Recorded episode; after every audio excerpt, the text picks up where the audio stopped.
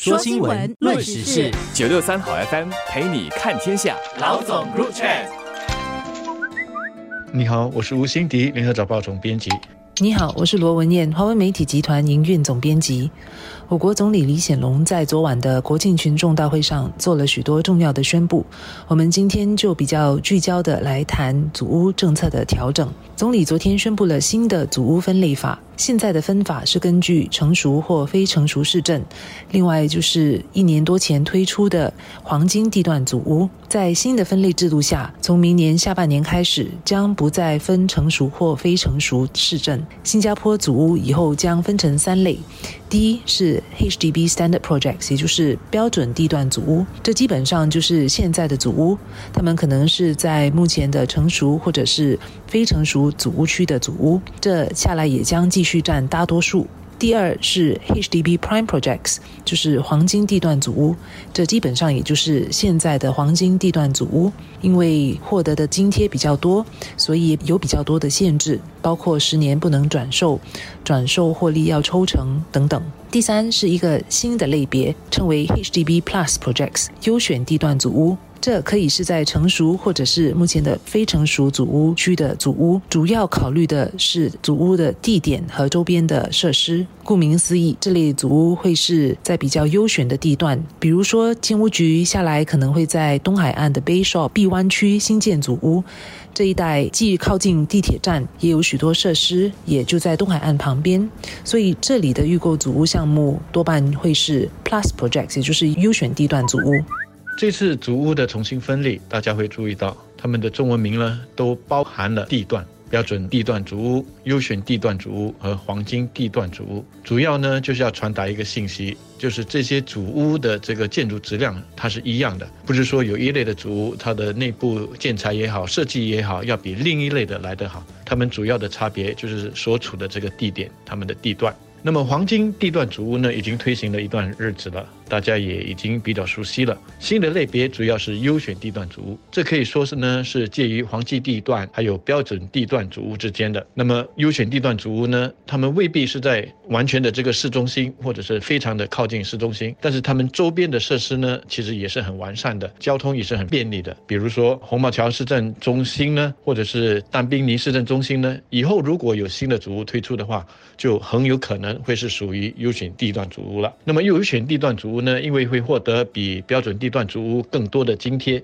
因此它的售价呢还是维持在许多人可以买得起的这个范围以内。但也因为这样，他们的转售的时候呢，所受到的限制就要比标准地段主屋的来得更加的严格。那么他们在转售的时候呢，条件就会比较接近黄金地段主屋了。但是因为他们受到的这个津贴呢，没有黄金地段主屋那么高，所以限制呢就没有黄金地段主屋那么严格了。这是政府要这么大动作的来修改主屋的这个分类法，就是为了要确保主屋呢能够继续是负担得起的。那么第二呢，它是公平的，不会有一小部分的人像中了大财那样发了一笔横财。那么第三是要确保主屋区里面呢不会出现富人区。那么让我来进一步说明吧。第一，在一些地点好的主屋，要通过更高的津贴来确保大多数人呢还是买得起我们的主屋。那么第二呢，是在这么做的时候，又要确保说不会造成少部分幸运的人，他们在抽到地点很好的主屋了之后，短时间呢就转卖它，然后从中呢大赚一笔，这种不公平的现象的发生。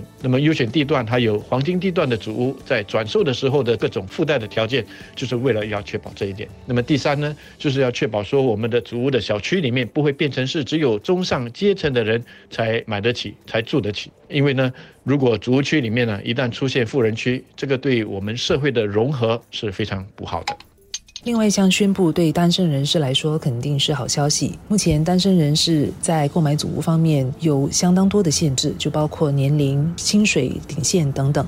另外，如果要买预购祖屋的话，只能选择非成熟区的二房式灵活单位。随着祖屋分类的改变，合格的单身人士从明年下半年起，可以在所有祖屋区申请二房式灵活单位，无论是标准地段、黄金地段或是优选地段的祖屋都可以。而在转售市场上，合格的单身人士可以购买任何面积的标准或优选地段组屋，或者是黄金地段的二房式组屋。这项宣布意味着单身人士在买房方面的选择更多了。本地房价上涨。确确实实的影响到了许多单身人士的买房选择。目前，不少单身人士其实是希望住得离父母更近的，但是如果父母的家是在成熟区，他们就无法申购祖屋，而这个新的宣布可以解决这些单身人士的一大痛点。这也显示了政府听取了单身人士群体的诉求，适时的调整了政策。这也让房屋政策更具包容性。每次当政府有新的房屋政策宣布时，人们必然关心房屋政策的宣布会对房价产生怎样的影响。但这次的宣布，相信不会直接或马上对祖屋转售价格造成显著的影响。一方面是新的祖屋分类制度要将近一年后，也就是明年下半年才生效；另一方面是新推出的优选地段祖屋，也要至少十年后才会在转售市场上出现。此外，单身人士虽然在转售市场上的选择多了，但仍在房型和月薪方面面对一定的限制，所以相信对转售市场也不会有显著的刺激作用。而实际上，这次政策调整的重点是在于加强我国的祖屋政策的三个核心价值，这也是国人有共识的三个核心价值，也就是要包容、公平和可持续。也就是每一代国人都买得起和买得到祖屋，而且是机会平等，不会有中大彩或者少数人转售后大赚一笔钱的现象，并且是每个祖屋区里持续反映我国社会的多元性，有不同种族和社会经济背景的人住在一起。如果是抱着买祖屋是为了要赚一笔钱，或希望现有祖屋大幅增值的心态去关心这则宣布的话，可要失望了。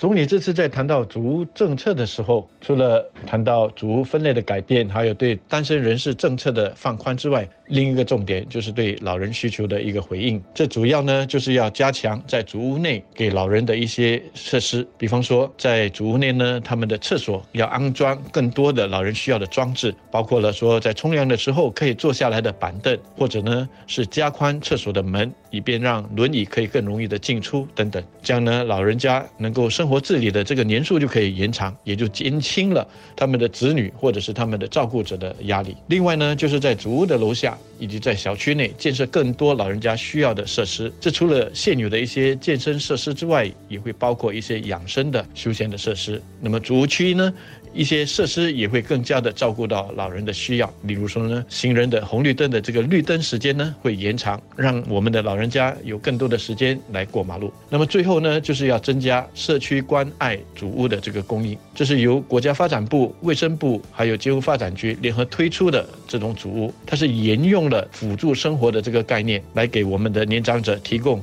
结合了住宅还有看护这个模式的这种全新住房选项。那么第一批呢，他们已经在二零二一年的时候推出来了，数目还不算多。当局呢会在累积了经验之后，进一步的来改善这一类的主屋的设计，并且要加速推出更多这样的主屋。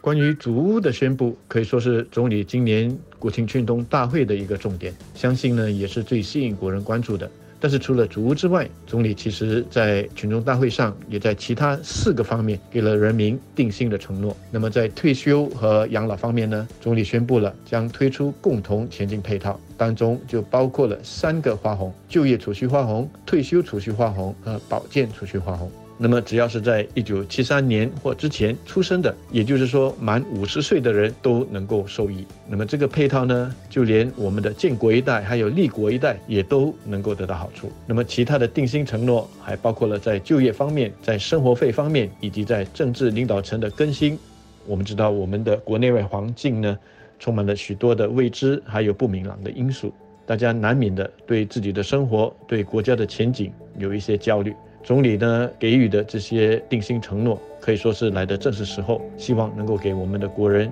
有足够的信心来面对未来。